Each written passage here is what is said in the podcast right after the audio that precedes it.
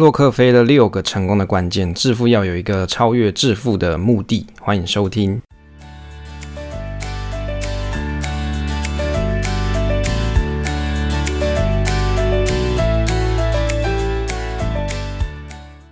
欢迎来到欧森 Money，我是威利，这里是我的投资理财频道。想知道上班族该怎么学习投资吗？把我知道的知识分享给你。希望来到频道的朋友听完都能够有稳健的投资心态。如果你喜欢我分享的内容的话，你可以订阅这个频道持续收听哦。那欢迎大家一起追踪我的 FB 威利财经角，或是订阅方格子威利财经生活随笔。目前频道是在周五或是周六上传。那我的学习就是我的分享。喜欢节目的话，你可以分享给你的朋友收听，也可以大家跟我一起互动，一起学习。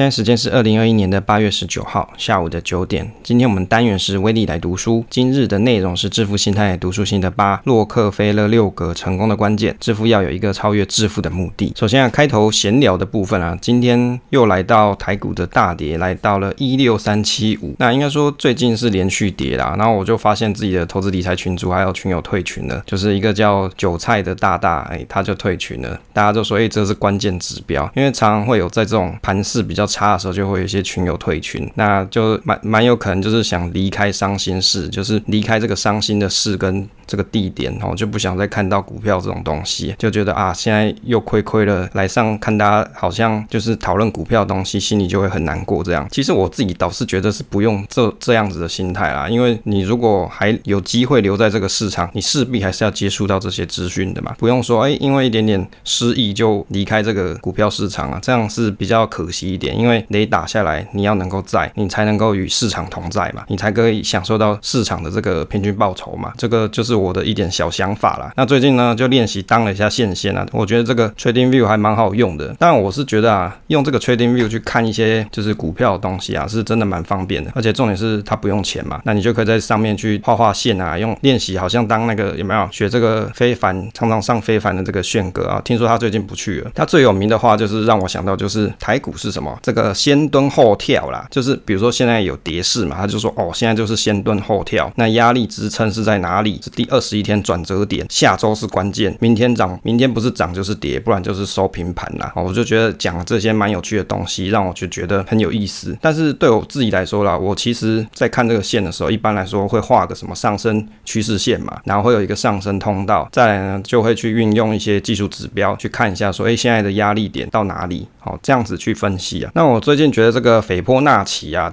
指标是还蛮好用的，它就里面就有所谓的黄金切割率，就有什么，比如说零点一九一、零点三八二、零点五、零点六一八、零点八零九等等关键的指标。基本上啊，如果你问我技术分析这种东西啊，我平常就存股嘛。这个技术分析对我来说，我只是去看这个市场的交易是不是很热络。如果我想买的东西有很多人抢着买，那摆明现在就不是一个好入场时间嘛。那如果说我看这个技术指标，诶，现在是没什么人关注的这个时间点，诶，那这样子去买，可能就就有机会去捡一点便宜啊。好，就是你存股的心态跟比如说你在做短线的心态，那是截然不同的。好，存股的心态，你就是会想说，诶，我什么时候是别人没有在注意的时候，我来给他买一点进来，就当做印钞机，就每年给他领股息。这样，那所以为什么要去画这些线呢？就是单纯一个好玩嘛，就是练习一个盘感而已，没有别的作用。第二个生活分享部分啊，最近有收到袋鼠酷妈咪陪你聊 Podcast 节目，因为我有去参加他们的节目一些活动，然后我就有收到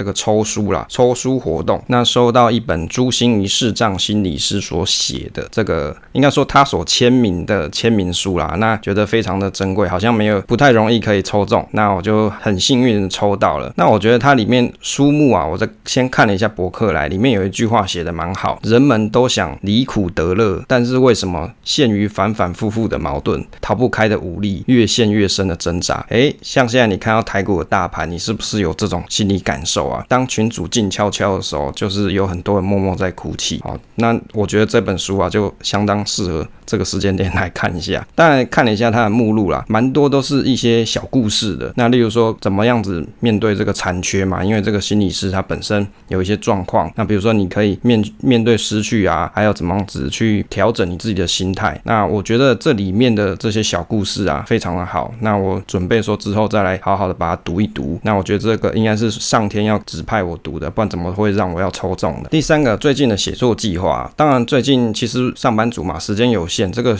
写作计划，第一个就还是我们这本书的读书心得，就是目前在读这个致富心态的这本书的读书心得。第二个就是关于半导体时事，那可能预计可能还会再做个一两集左右。那第三个就是我们真定存股寻找之旅啊，因为这个文文稿第一集是在五月的时候发布的，结果是拖了蛮久的时间，最近会把它写一写，昨天有写了一些。那我觉得像存股这种东西其实蛮有趣的。那我自己的想法是说，存股的东西我会先去收集一下，比如说市场上的一些，比如说缺点啊，比如说人家负面的评价啊，那我会把这些内容把它写一写，然后发表一下我自己的感想。那接着呢，那可能未来还有这个节目录制的时候啊，可能还可以做成比如说存股小白猫之类的，让一些投资新手可以去了解存股的内容。好，第四个，这一次呢，今天是上架时间是八月二十号啦，这一集上架时间八月二十号，那我们会分享 Podcast 大串联爱与你连结的这个活动，交友见面加分题。的部分，那会在休息时间的时候跟大家分享跟朋友见面的一些小加分的方式。那当然，这个大串联的节目啊，里面有三个单元，就是寻找知音大作战、线上交友神攻略，还有交友见面加分题。那等于就是说，你从认识到线上交友到见面，都会有一些很丰富的这个内容啊，节目等大家收听。那大家可以在 Show Note 里面去找到这个收听的连接。第五个，前几周有做我们节目这个第二季的意见调查表。那当然有群友是讲说，哎，这个节目时间可不可以再缩短一点？所以我就想说，做一个实验嘛，就跟投资一样，做一下实验。那我把这个 Q&A 互动时间呢，社群互动时间，把它独立成另外一集，试试看一集看看，看看这样子效果好不好？好，那就是到时候这一个会在这一集播放完，就可以接着听我们 Q&A 互动单元了。当然我会自己把它取一个名字啊。欢迎来到我们主题的时间。这一次我们主题的时间是分享洛克菲勒六个成功的关键。致富要有一个超越致富的目的。那目前我们致富心态读书心得来到目前是第八集的地方，就是我们目前处于第七章这个章节。但，因为作者他有分享到洛克菲勒。他的一些故事，所以我就去上网去找了关于他的一些事迹。那承上一次的节目内容啊，我阅读的这个文章呢，是叫做你自己的暴君。那他有什么成功的秘秘诀啊？就在这一篇文章里面有提到。当然，这个文章写的蛮好的，可以把洛克菲勒的人生观念阐述的很好。那我就分享一下我的心得。当然，文章的内容很长啊，精彩内容大家可以到这个作者网站去看。那我只整理我有心得的地方。洛克菲勒沉默的成功。培养无懈可击的风度与保留的态度啊，深藏不露。洛克菲勒的财务顾问曾经有说到，他对人通常的态度都是深藏不露的，情绪思考隐藏在平凡而幽默的趣事下方。他可以跟朋友或是访客自由的交谈，但是很少透露自己内心的想法。这个洛克菲勒的妈妈在他小的时候就教导他一件事情：控制自我才能够赢得战斗，因为这意味着控制他人。Control of self wins the battle. For it means control of others，他的意思就是你你要先控制你自己，你才可以去控制别人。我的心得是说，我觉得这个家训非常的棒，因为小孩啊最不容易管理自己的情绪，可以控制得了自我，的确是可以用相同的方式去引导并且控制别人。但是这么小的小孩啊，要怎样子去教才会懂呢？不用讲教教小孩这件事情呢，大人自己就很难了。看来还是洛克菲勒的天生神力啊，特别的企业风格，比起其他企业的大老板咆哮。骂员工或是与人争吵好战的敲桌子，洛克菲勒他的风格不是如此，他比较像是安静的老板，展现他的沉默的权威。由于他在年轻的时候就已经训练好自己的脾气与控制好自己的情绪，无论在任何情况底下都能够保持镇定。那洛克菲勒在危机中也非常冷静，其他人越激动，他就越冷静。这种镇定伴随着控制情绪，他通常啊很少去透露自己的想法，即使对亲密的同事，他也是隐藏自己的想法。这个。是一种深思熟虑的战术策略。他的格言说到：“成功来自于张开耳朵跟闭上嘴啊。”我的心得是哦，这种企业风格会让他手下做事的人猜不透他的想法。但是我以为能够好好的倾听下属的意见再做决定，也是一个很好的做法，总比没来由的骂骂一通啊来得好。这个应用到生活上。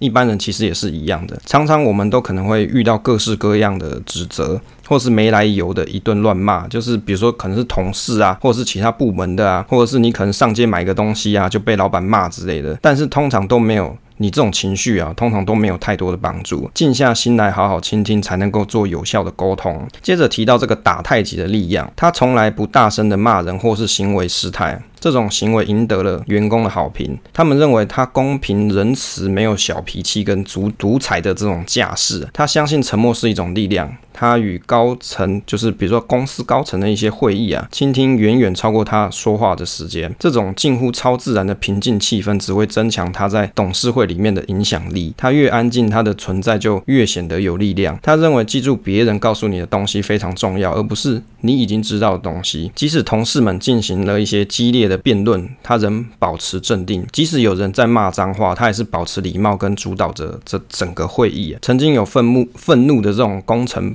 承包商啊，来到他的办公室，然后骂他，直到骂结束，然后他在这个椅子上转过来，这种总裁椅嘛，不是可以转来转去嘛？面对责骂，冷静的问道说：“哎，sorry，我没听懂你在说什么，你介意重复一遍吗？”他练习啊，在这个信件或是电报，当年还有电报收到的时候，他还可以保持一张完美的扑克脸的能力。那像他的同事啊，或是竞争对手。都发现他非常难以读懂，他他的这种疏远的方式让对手感到很沮丧，他们觉得自己是在跟鬼魂搏斗。我的心得是说，看到他与工程承包商的对话，这种风格就让我想到，好像古时候的太极大师啊，这种四两拨千斤的方式去把别人的重拳给借力施力转换了。我觉得他这一招不错诶，下次如果有人噼里啪啦的哦没来由的骂我。我就跟他说不好意思呢，我没有听懂诶，你可以再讲一遍好不好啊？我觉得应该可以把人气死，好像是一个不错做法，真的是太极的奥义啊。接着，他有一个特点，就是他很少跟媒体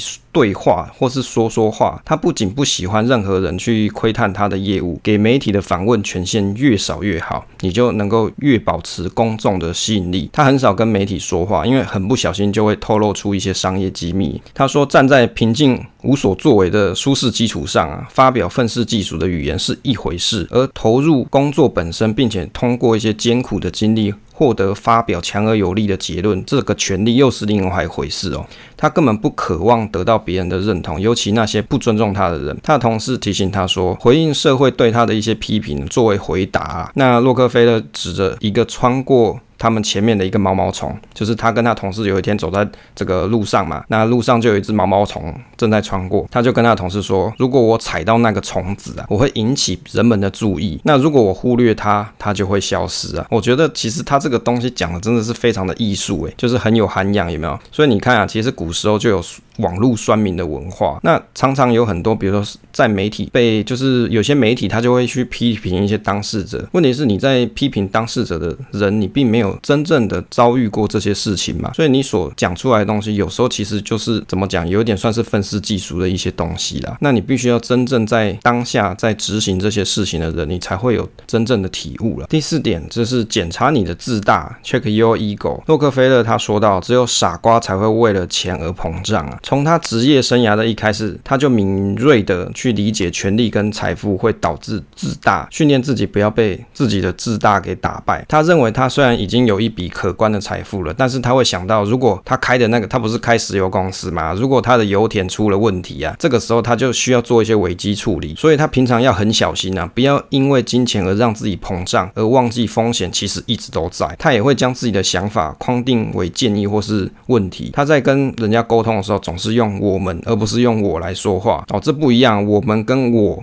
这两个角色其实有点不太一样，然后想办法去跟对方达成协商。有很多人做善事的时候会挂上自己的名字，那洛克菲勒通常更。喜欢在他资助的项目中啊保持沉默，他还会特别去要求一些，就是他有抖内一些，比如说单位嘛，那这些单位去盖了一些建筑物，那不要用他的名字来命名。那我的心得是因为金钱而感到膨胀啊，我觉得这个就是人性啊。当手上的钱变多的时候，就会想要把它花掉，会觉得自己更值得更好的生活，或者是因为金钱而去瞧不起别人。当手上有财富的时候，其实应该要更小心、更谦卑的去看待金钱，善用每一笔钱啊。然后你还要去记得。如果有风险出现的时候，你应该怎么办？生活有没有预留一些安全边际的一种余裕啊？就是你必须要留一些钱在身上。第五个，致富要有一个超越致富的目的。超越致富就是什么？To get wealthy, have a purpose beyond getting wealthy。我所知道最卑鄙跟可悲的，莫过为一个为了钱还把醒着所有的时间，就是你还醒着的时间，全部花在赚钱的人身上。这个是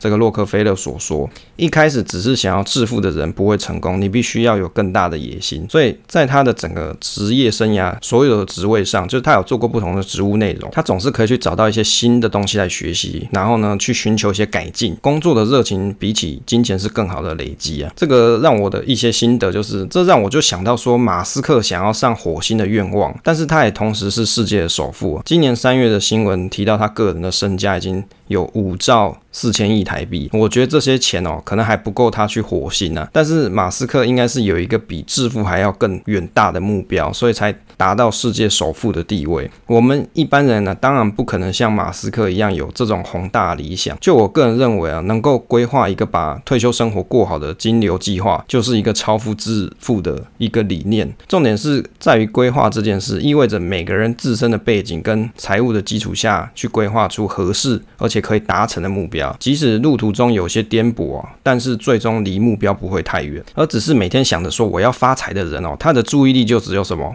只有发财啦，没有 plan 啊，没有计划，自然没有实现这个目标的动力。我其实蛮讨厌这样讲干话的人，总是嚷嚷着说我要买好几栋房子之类，或者是要靠炒房致富之类的。其实我都觉得很好笑。那你的计划是什么？你有定好你的 time schedule 吗？你的时间规划好了吗？还是只是用想的呢？那买了房子之后，你的贷款金流是要怎么来呢？还是其实你都没有想过，打算先买了再说，然后再去背一屁股的债务？好，所以其实这个是一个蛮好的。自我思考的时间点，就可以去想想他所讲的话。通常会致富的人啊，并不是因为他一直想致富这件事，而是他所关注的事情让他达到了致富。接着，他是石油行业的投机者吗？石油行业里面啊，到处都是想投机的一些短线客，他们希望一夜暴富。那洛克菲勒对石油行业有着未来不同的愿景，他是长期投资的观点，希望可以创造可持续跟持久的事业。他说：“我没有发财的野心，单纯赚钱啊，都不是我的目标啊。就是他他的目标其实不是在单纯在赚这些钱，他其实是看到了这个国家的美好的未来，他想要参与让国家变得更伟大的工作之中，所以他有建立这样子一个宏大的目标的一个野心，一个。”一个雄心壮志啊，那他的目标是希望可以让大众都可以用得起石油，并且创造就业的机会。财富往往是追求其他目标的副产品，而不是追求它本身。而拥有超越单纯获得金钱目的，可以说是促成洛克菲勒成功的一部分。那他没有短视的去追求金钱暴富，而是可以专注在建立持久的东西。我的心得是，其实追求长期持久的投资组合，比起追求短线的暴富啊，更容易达成最后财务的目标。但我是没有像他这么宏大理想，想要提供工作机会这些。我只希望可以尽我之力，可以去多帮助别人就好。第六点是注意细节。洛克菲勒他在约会的时候，他非常守时，认为一个人没有权利不必要去占用另外一个人的时间。他学会了非常尊重数字跟事实，无论他们有多小。如果发票上有一个错误，那洛克菲勒就就会去注意到。我的心得是，我不喜欢不守时间的人。例如说，约定要给东西，这个时间到，但是东西没有提供，那等于就是有点失信的啦，就是没有守信用。前几个月啊，因为我家里面要换冷气啊，我就到了这个 PTT 上面，这个桃园版上面去找一些大家比较会推荐的冷气师傅，有跟他约定的时间要来做场勘估价，结果时间过了。他人没有出现，一直到半夜十一点的时候才传讯给我说啊，不好意思，我睡过头啦。哦，他就传个赖贴图，然后再传个比较可爱的表情符号啦。所以啊，在这之后我就明白了一件事情了：一个人能够走的路啊，跟他的事业能够有多远，完全取决于他是否可以注意到细节。即使你很厉害，在某些地方技术很好，但是因为细节的不注意，很容易就让人家对你去失去信心。所以啊，魔鬼总是藏在细节里面。像这种这种这一次这。个经验，我就会觉得，哎，即使他可能在网络上风评不错，技术很好，但是呢，因为他这个没有守约定嘛，我就可以联想得到，到时候如果真的要施工的时候，那我依约定，比如说我先请好假了，那让他来我家去装冷气，啊，因为这个装冷气很麻烦了，还要把这个墙壁破孔嘛，那因为是老旧管线，可能还要更换。那如果说我当我已经请好了，比如说一天的假或是两天的假，但是他 no show 怎么办呢？我我还是要进行这个工程吗？这就会让我想到说，哎，那这。个人可能就不适合托付嘛，哦，就是毕竟换冷气可能也是一笔不小的花费嘛，还是会希望找一个比较注意细节，而且可以守时约定的人来做来做承包。那当然，后来我有找过另外一间是不错的冷气这个维这个维修跟安装的师傅来来施工啊，最后也有顺利的做完。所以你看，魔鬼总是藏在细节里面。如果你可以注意到这些很微小的细节，你就比较容易拿到生意啊。那最后补充一下，他对于节俭生活的一种生活态度，我觉得还蛮重要的。欢迎来到休息时间啊！这一次我们休息时间是要跟大家分享这个串联活动交友见面加分题的部分呢、啊。其实对现在的人来说啊，绝大部分可能都是在网络上认识居多，不然就是你还是学生，在学校里面有一些社团活动，可以让你去认识各样。各式各样不同的朋友，不然其实上班出社会之后啊，你的周遭的人大概都是你同事啊，就是你很难会有其他的时间去认识别人，除非你有去上一些，比如说语言课程啊，或者是一些救国团的活动，那你可能才有机会再去认识新的朋友。那当然没有关系，假设如果说你今天是在网络上认识到一些朋友之后，那到时候见面的时候，你要怎么样子去给人家有一些好印象？那我 study 了一下，然后研究了一下，大概有几个方式。第一次见面的时候啊，其实是一个蛮关键的时间点，因为啊，两个人唯一一次第一次见面，可能就会决定了未来的一些发展。比如说有哪些可以加分的方式啊？第一个就是像是你初次见面的时候，你用微笑的表情接待对方，可能会有些比较好的这个加分作用。微笑可以去舒缓紧绷的情绪，让对方更享受这一次的见面。第二个就是衣着的这个挑选跟搭配，也就是说，人要衣装，其实它并不是一个乱讲的事情，你要去挑选一些比较让人家看起来舒服得体的衣服啊，比如说你假设你今天你要交的这个朋友是一个女生好了，那你总不能穿个吊嘎，然后穿个蓝白拖就去那个去跟人家见面嘛，这样就显得有些失礼。那当然你所穿的穿着也不是说穿穿的这种花枝招展之类的，而是一种表达自信的一种信息方式给对方。那如果说两个人在穿着衣着的方式的风格是比较接近的，可能会发出最大的效果。为什么？人其实都蛮喜欢同类的啦，也就是说你可以跟对方取得更多的共感啊，共感就是共。共同的感受，或是共同的特征，你越容易取得对方的信任，那这是一个蛮重要的一个加分方式。第三个就是，比如说你在对谈中的一些接触啊，有些比如说男生就很喜欢第一次跟女生见面就去摸人家之类的。我自己是觉得啦，这种啊、比如说你肢体语言比较大的情况啊。这个其实，在第一次见面就不要特别这样子去去做，但是你可以透过跟对方聊天的过程中啊，表达说，哎，你其实是对对方感兴趣的，这样可能是一个比较好的方式。另外啊，其实你在出发跟这个朋友见面之前啊，第一次要见面之前，事实上你是可以先做一些功课的，比如说你可以去观察对方，比如说他在网络上啊，有些个人档案啊、照片跟一些自我介绍里面，有没有哪些是可以赢得起他有，比如说共同话题的一些小线索，那对方可能。会因为你有做过一些功课，会有一些比较好的印象。那我觉得，其实，在见面之后啊，不要只是很礼貌性的一些问候啦。那当然，在沟通的过程啊，尽量的可以去认识到对方。那当然也不是一直去，比如说像是 FBI 一样啊，一直去问人家说，哎，你家里怎么样啊，或是你收入多少啊之类的，你赚多少啊之类的。其实这个都比较不适合在第一次这样子去跟人家冒昧的问。比较好的方式就是分享生活，就比如说他最近有哪些经历，你可以当。一个很好的倾听者，先去听听他到底想要讲些什么事情，然后适时的去给予回应。在回应的过程中啊，你也可以带到自己的一些资讯，就算是一个自我介绍。那比如说他喜欢吃哪个地方的美食，你也可以去提到说，哦，那个地区其实我觉得另外一个啊、这个餐厅是比较不错的。那也许有机会下次可以再去看看喽。好，这样类似这种方式可以引起对方的一些兴趣跟好奇点。那最后啊，我觉得比较实用的地方就是你要可以去真诚的给予一些赞美，而不是说只是去讲说，哎，你的笑容好美啊，或是你穿什么衣服很很棒之类的。你可能是去。称赞说他所表达一些东西，你真心的感觉到一些敬佩吧。我觉得这个就是一种真诚的赞美。好了，那以上就是给大家的这个交友见面加分题的一些分享啦。那希望对大家有一些帮助。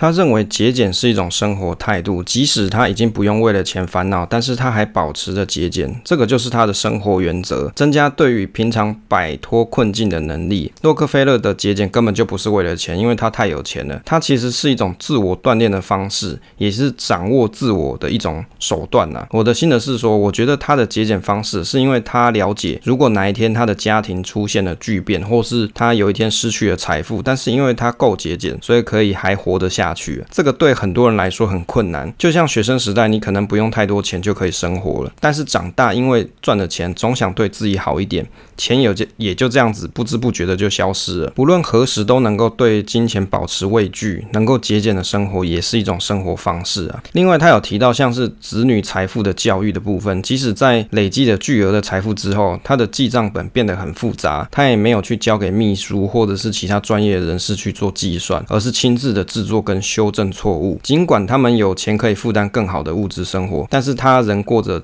节俭的生活。那他的儿子啊，没有去过他们父亲的这个炼油厂跟办公室，为什么？因为他不想让小孩子知道他的事业有多大。诶，我我其实很难理解，说你明明就有经营事业，可是你。偏要故意不要让小孩子知道你有哪些事业。这个每个小朋友啊都被要求要保留自己的账户，那他们可以通过比如说修花瓶啊、杀苍蝇啊、拔草砍柴啊，或者是比如说不要吃糖果啊、戒糖这些工作，因为这也算是一个工作蛮妙，就去赚取一些他的零花钱。那孩子们穿着旧衣服，只收到少量的礼物跟玩具，例如说。他们都想要买自行车的时候，因为他可能有好几个小朋友啦。那如果大家都想要自行车的时候，洛克菲勒决定他就不要让每个人都买一辆自行车，而是选择只买一台给他们共用。他对他的孙子说啊：“你知道做什么事情会伤害到爷爷吗？如果知道你们会浪费、奢侈跟金钱。”对金钱的初心就会让我感到受伤。不要忘记帮助不幸的别人，这是你们的责任。我的心得是说，我觉得他只是希望不要养出败家的孙子啊，能够让孙子明白说，不要浪费跟奢侈是好事情，可以把多的资源去帮助有需要的人很好。同时，其实这个也是一种增加生存的一种容错能力，增加家族的韧性。对我们一般人来说，小孩的理财观念其实也是一个很重要的课题。那这一次呢，跟大家分享了他六个这个成功的关键，而。而且他有一个超越致富的目的啊，跟大家分享。那有哪六个呢？复习一下，第一个就是培养无懈可击的风度跟一些保留的态度，等于是他不会随意把自己的情绪表露在外。第四，